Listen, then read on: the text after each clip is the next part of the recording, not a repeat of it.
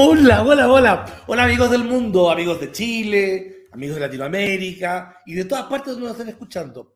Yo hoy día estoy súper honrado porque tengo una excelente, excelente invitada que tiene toda una, una transformación impresionante y ustedes lo van a ver. ¿ah?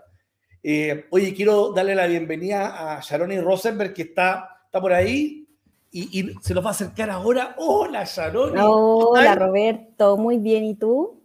Muy, muy, muy bien. Oye, pero la verdad es que, bueno, Sharoni es una abogada que tiene una historia, pero que es fantástica y, que vamos a partir de inmediato con algo que a mí me llamó la atención de parte tuya, que es con el tema la contratación de gente y algunos temitas que tenéis por ahí. Cuéntame un poquito. Sí.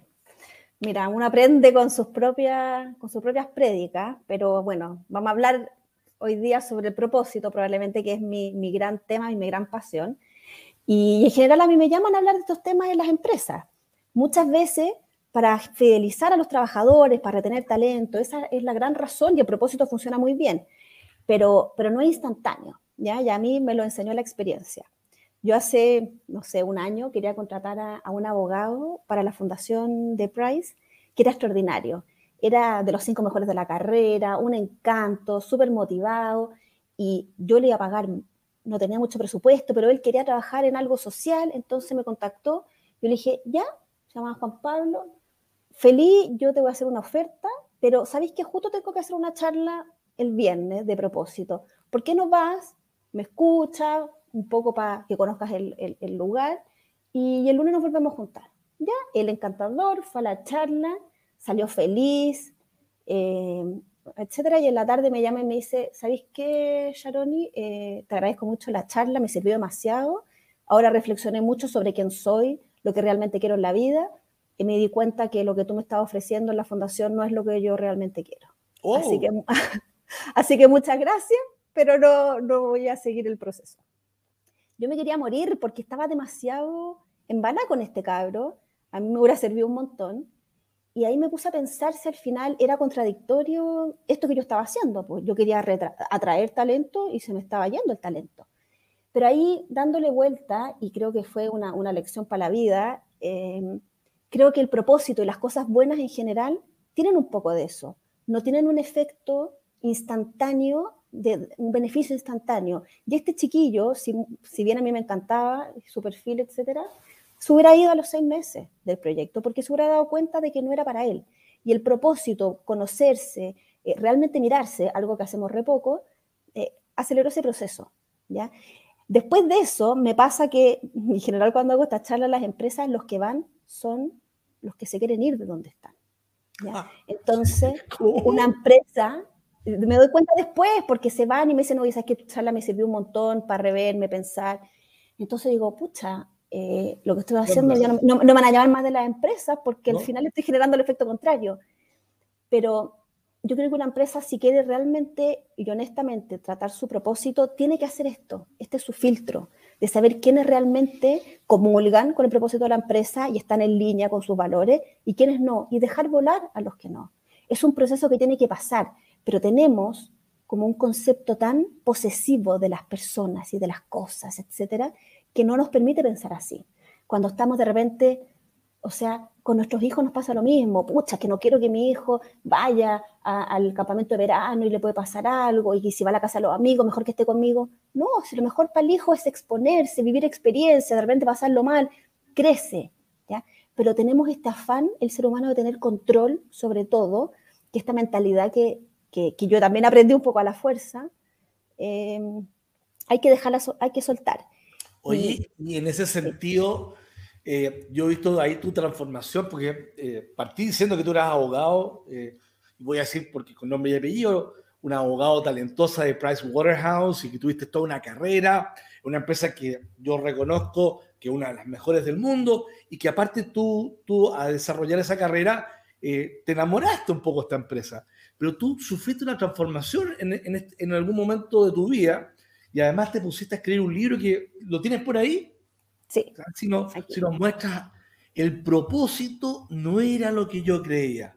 Me quiero agarrar de esto porque me gustaría, si tú nos puedes contar este, este título tan, tan fuerte, tan grande, tan potente, ¿Cuál es la idea de este, de este libro? Sí, mira, no se alcanza a ver, pero la, después la frase que viene es, pero en el camino descubrí mucho más. Entonces, ¿qué es el propósito para mí? Es una palabra que me cautivó desde que la escuché el primer minuto y, la escuché por primera vez de mano de las empresas B, que son estas empresas que dicen que, quieren, que tienen un propósito por el cual quieren redefinir el modelo de éxito de las empresas. Y las empresas tienen que contribuir a algo más, algo más grande y no solamente preocuparse de la utilidad, etc. Pero cuando yo preguntaba más, ¿pero, pero qué quiere decir que tengan propósito? Como que nadie me explicaba bien. Era una cosa como más ideológica, emocional. algo, me, algo me pasó con esa palabra que me atrajo mucho y, después em, empecé a escuchar a otras personas que hablaban de propósito. ¿Cuál es tu propósito? Típica pregunta, ya, pero ¿cuál es tu propósito? Como ya a nivel más personal. Y, yo no sabía cuál era mi propósito. ¿Tú y eso, o la gente? En, ese momento yo no sabía cuál era mi propósito, lo quería descubrir. Y, y, tenía un concepto errado de lo que creía que era el propósito en ese momento. ¿Ya? Y creo que mucha gente piensa lo mismo. Estoy de acuerdo uno cree que el propósito es como ese talento que una vez que uno lo descubre, parecerá que todo va a funcionar de maravilla. Y la verdad que estábamos súper lejos de que eso sea el propósito de nuestras vidas. Entonces, ¿cómo me di cuenta de esto? Porque yo trabajaba en varios proyectos. E, estaba siendo abogada, después decía, pucha, en verdad, capaz que no debiera haber sido abogada, debería haber sido otra cosa. Pero cuando era abogada de fundaciones, sí lo pasaba bien. Entonces el problema no era mi carrera, era a quién le prestaba el servicio, ya si tenía un impacto. Yo decía, hay tantos abogados de empresa, si yo me voy no pasa nada, pero estas fundaciones, si yo les presto servicio, que eran pro bono, si yo no lo hago, nadie lo hace. Entonces me empecé a dar cuenta que no tenía tanto que ver con lo que uno hace, sino que tiene que ver por qué uno lo hace, la causa que está detrás. Y tampoco tiene que ver con los talentos, porque todos tenemos talentos más o menos parecidos. Unos tienen mejor memoria, otros son más carismáticos, etcétera, pero la verdad es que todos somos más o menos parecidos, a menos que queramos ser Messi o Shakira, que son cosas que requieren más talento, etcétera. Pero para el normal de los profesionales que estamos en el mundo laboral, la cosa no es así. Todos somos muy, muy similares. Eh, y por eso tratamos de distinguir por la universidad, etcétera, pero después te das cuenta que todas esas cosas dan lo mismo. Em, y ahí me empecé, me, me puse... La experiencia justamente te va enseñando en que eso da exactamente lo mismo. Y ahora vamos a entrar un poquito más en este propósito. Mm. Y, me, puse a estudiarlo, pues, para entenderme a mí misma primero. ¿ya? Y uno empieza como con frases. Mi propósito es ayudar a las personas vulnerables, ¿ya? porque estaba ayudando en un campamento en ese momento. Después me puse a ayudar a refugiados. Mi propósito es eh, ayudar a que todas las personas puedan vivir sin miedo a, a morir. Y por eso van de un país a otro, porque arrancan de un país donde creen que van a morir. Y después decía, pero es que esto del propósito no puede ser que yo lo vaya cambiando dependiendo del proyecto en el que estoy. ¿ya? Esta cuestión no, no, no funca. Y bueno, en el libro cuento eh, un poco como esto, como ahora lo cuento con risa, pero en un momento me generó mucha angustia y creo que hay muchos jóvenes hoy día que están en esa búsqueda que también les genera angustia.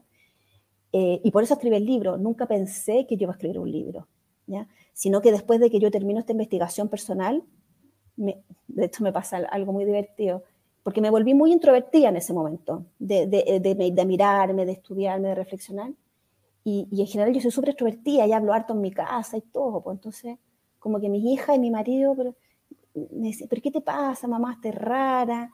Eh, ¿Por qué estás triste si ya descubriste lo que era el propósito, lograste tu objetivo? Y sea, pero es que hay algo dentro de mí eh, que todavía no está resuelto. Y es como, ¿yo ahora qué hago con todo esto? Ahora yo resolví mis preguntas, entiendo que el propósito no tiene que ver con lo que hago y tiene que ver con la búsqueda consciente de la felicidad y qué es lo que yo hago y las metas que me fijo para ser feliz. Oye, qué, perdona, qué fuerte, qué potente lo que me acabas de decir. ¿eh? Lo puedes repetir porque la verdad es que creo que esa frase que no es un cliché y, que descubriste, eh, eh, si la puedes repetir creo que es interesante. Sí, el propósito de todos los seres humanos es el mismo y es diseñar un camino para, para la felicidad. Y es un camino, no es un resultado, no es algo que yo alcanzo una vez, no es como encontré mi propósito y ahora estoy listo, o soy feliz y estoy... Yo tengo que recorrer este camino y tengo que pensar cuáles son los objetivos y las metas que me tengo que fijar para llegar a este camino.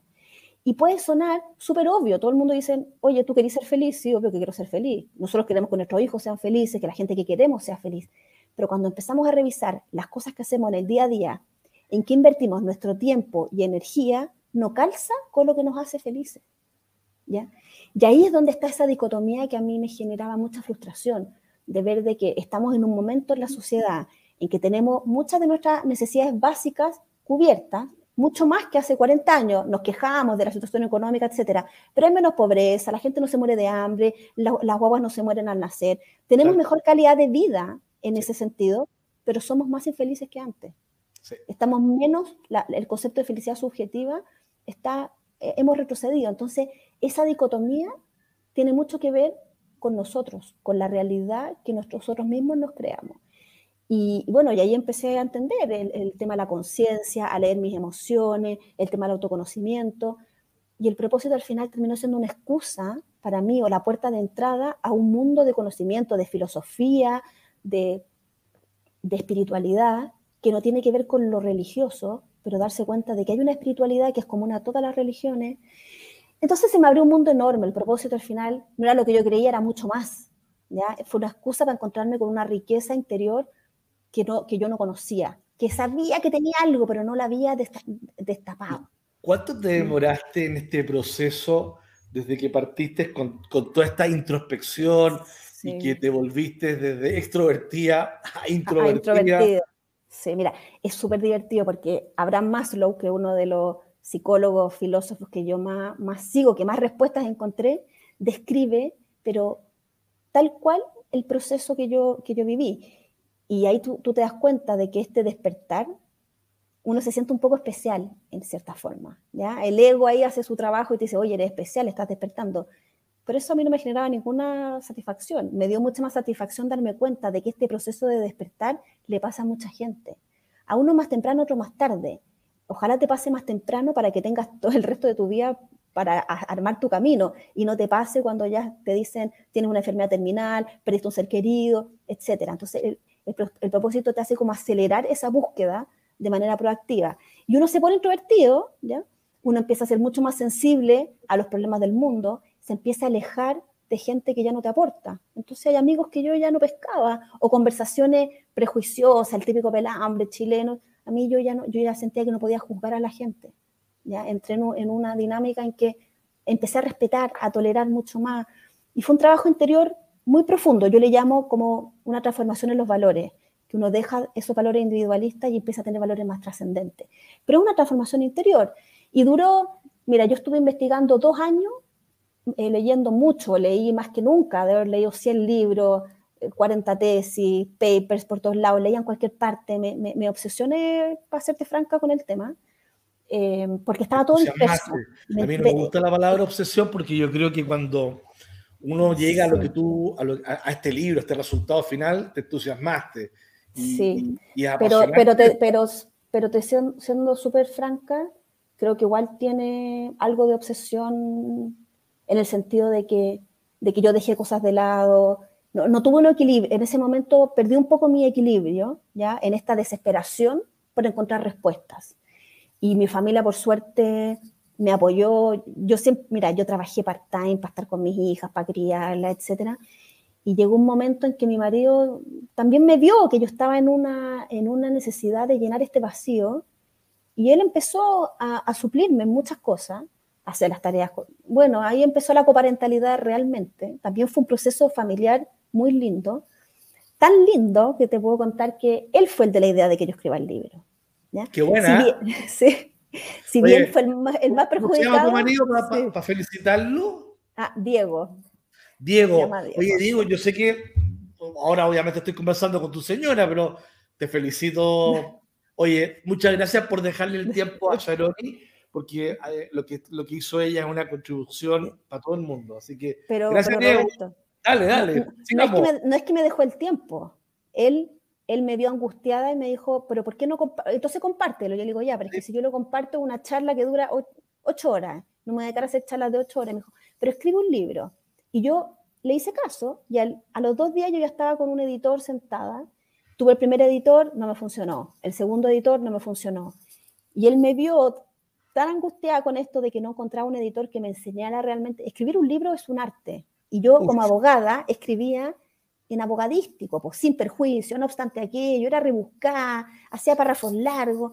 Entonces él me decía, yo voy a ser tu editor. Y empezó a leer mi libro. Y él fue el que me revisó el libro. ¿Diego fue tu editor? Diego fue mi editor. Él le metió y fue un proceso de amor muy profundo y lindo, porque en un minuto en que nuestros caminos se podrían haber ido por, por, lugares distintos, yo me podría ir en una bola muy espiritual, introvertida, y él no entender lo que me estaba pasando, él al, él, al revisar mi libro, empezó a entender todo lo que yo estaba viviendo. Y ahora es experto en propósito. Sin querer, ahora es experto.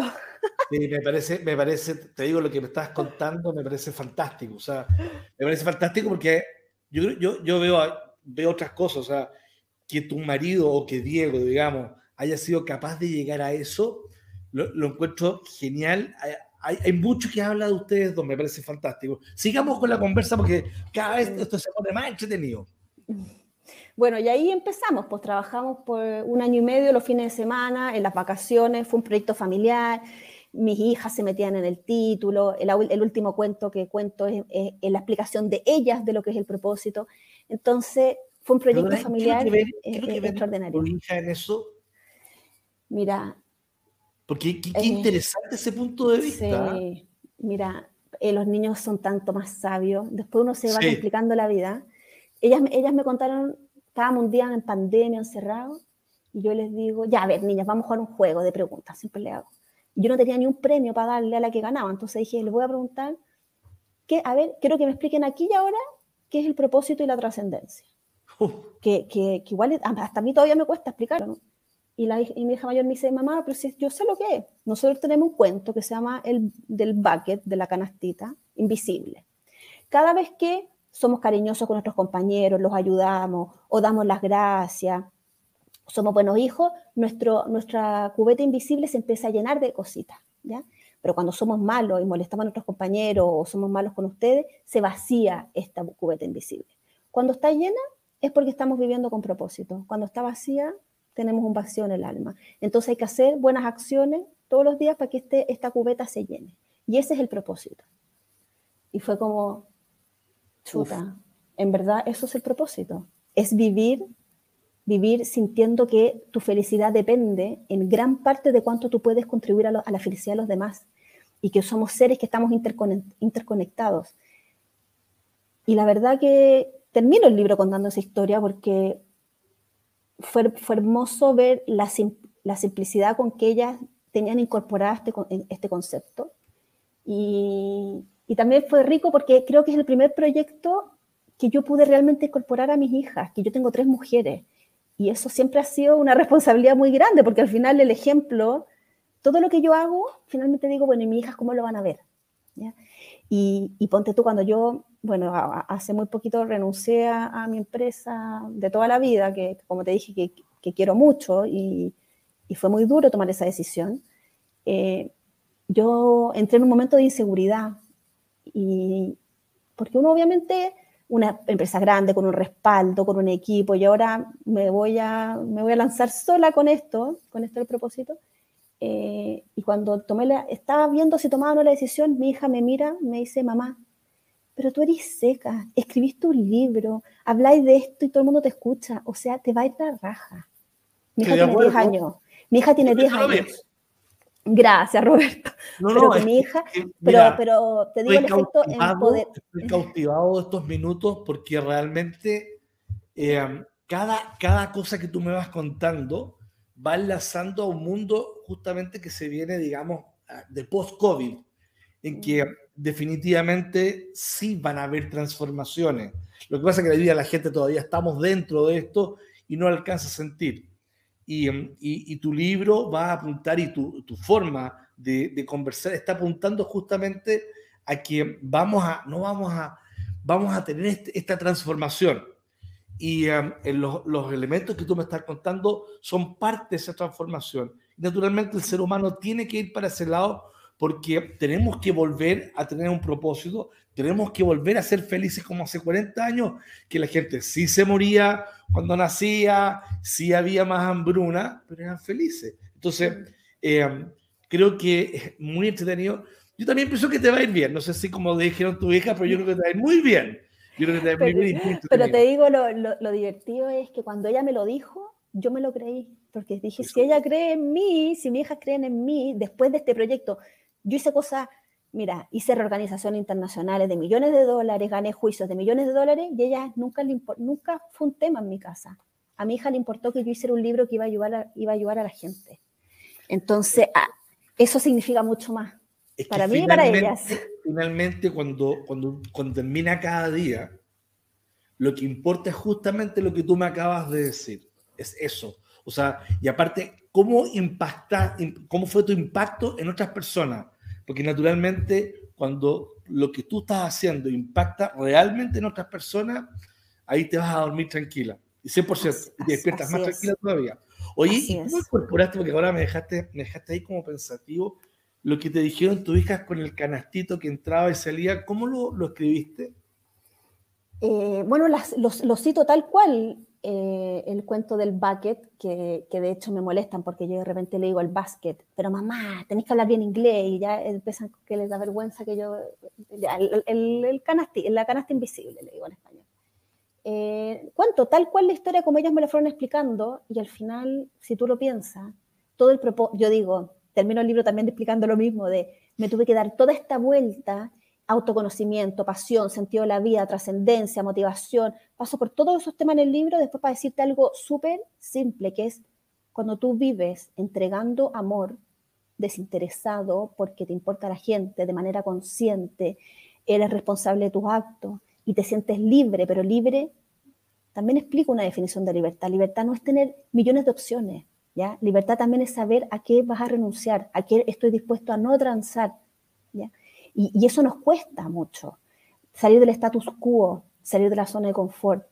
¿Por qué? Porque venimos eh, eh, enseñados y programados para buscar la estabilidad, para buscar la zona segura, eh, que haya los menos cambios posibles. Si te va bien y tenés un buen puesto y ganas plata, ¿por qué te vaya a ir de ahí? Bueno, porque uno también busca otras cosas. ¿ya? Como que lo aparente en, en el día a día pareciera ser lo importante, pero en el fondo lo que no se ve, las relaciones, el amor, la salud, la integridad. Esas son las cosas que nos van llenando. Y, yo he cambiado mi forma de pensar. Hace 10 años tú me hubieras dicho, ¿qué quieres que sean tus hijas cuando grandes? Ojalá estén en una carrera que les permita vivir bien, que sean doctora, ingeniera, abogada, etc. Hoy día, Hoy día, o sea, no tengo duda alguna que lo que ellas, que hagan lo que realmente les apasiona y van a ser extraordinarias en eso. Pero no hay que caer en confundir el capricho con la pasión, ya que creo que algunos jóvenes también se confunden ahí.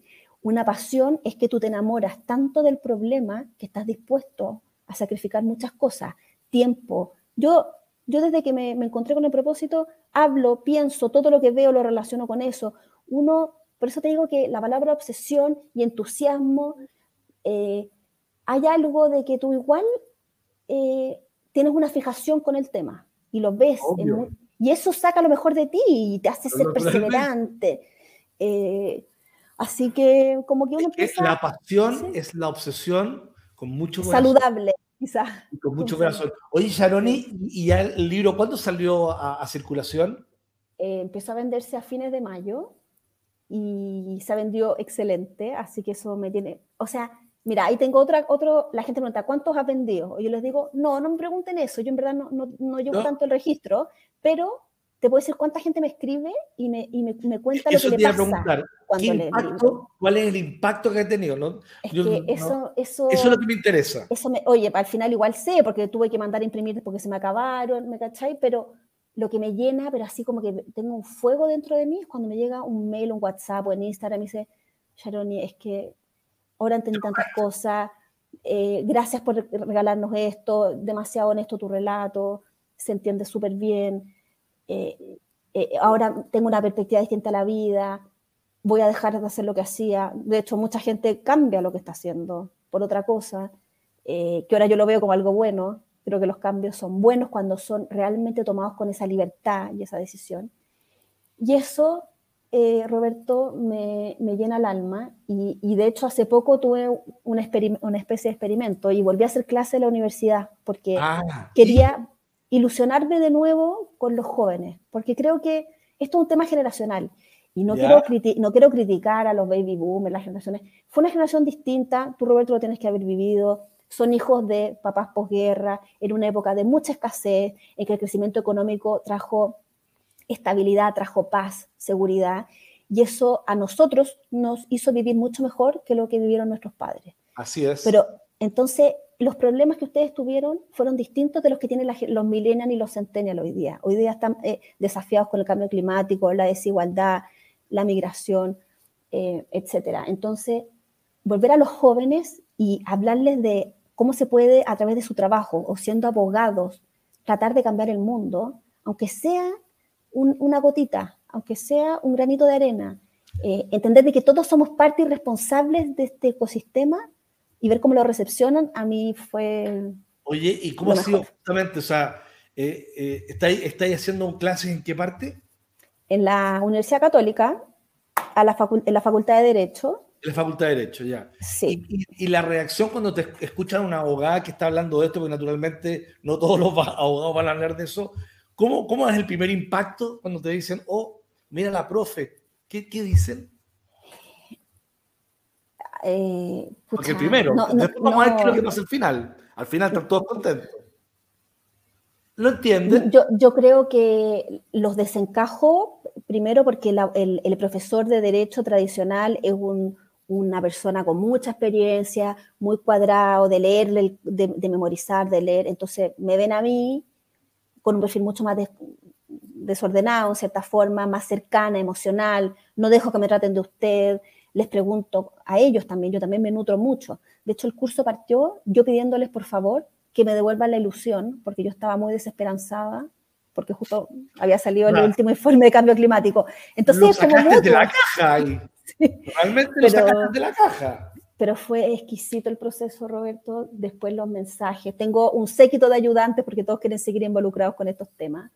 Y, y, y solamente, ¿qué es lo que yo busco? Es que se den cuenta que la carrera que tú estudias no define lo que vas a hacer el resto de tu vida, que tú tienes el poder de cambiar el mundo desde donde estés, de la forma en que tus circunstancias te lo permitan, y les abro el mundo a todas estas opciones. Y me, gustan, y me gusta pensar en mí como un ejemplo de una abogada que se ha ido reconvirtiendo varias veces. Nunca voy a dejar de ser abogada y no reniego de ser abogada, pero después he estudiado, llevo tres magísteres después de Derecho, quizás estudie otra carrera.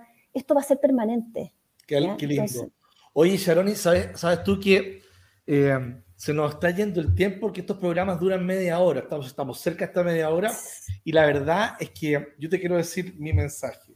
Yo, yo, estoy, yo dije que tenía una invitada especial. Y no porque eres Sharoni Rosenberg, sino que porque creo que los temas que hemos hablado hoy día, a mí personalmente los comparto 100%.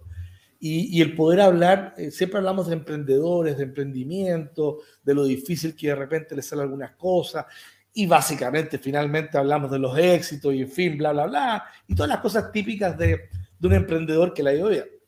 Pero cuando estoy hablando contigo y tú me estás contando toda esta transformación y todo lo que hay, la verdad es que me siento, yo me siento y te quiero dar las gracias a ti, me siento eh, eh, muy contento de haber tenido esta oportunidad de aprender contigo porque creo que la forma de, de cómo lo, estuviste contando y de esta transformación de pasar de ser una abogada, entre comillas, típicamente abogada, a llegar a lo que hoy día Sharon y Rosenberg es y esa, esa sensibilidad con el mundo, yo la verdad es que sí puedo decir nuevamente, he tenido la, la, yo diría que la felicidad de tener una invitada especial. Y la verdad es que te quiero mm. agradecer tremendamente esta media hora.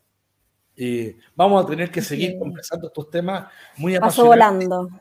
Y me gustaría, si puedes levantar nuevamente ese libro, porque quiero que nuestra gente se quede con esto. El propósito no era lo que yo creía. Yo lo que quiero hacer es invitar a nuestra audiencia eh, a que lo compre. Está en PDF, se puede bajar por Amazon. Está en, sí, está en Amazon, está en varias librerías, en Busca Libre, Mercado Libre. te lo digo eso porque, porque naturalmente aquí nos escucha gente de fuera de Chile, bastante, y que también nos escribe. Entonces, de repente, qué bueno saber que esto está disponible en otros lados. Nuevamente, Sharoni, oye, un abrazo virtual, un apretón. Oye, y, y nuevamente, estos 30 minutos que me regalaste fueron maravillosos y, y es un programa muy diferente.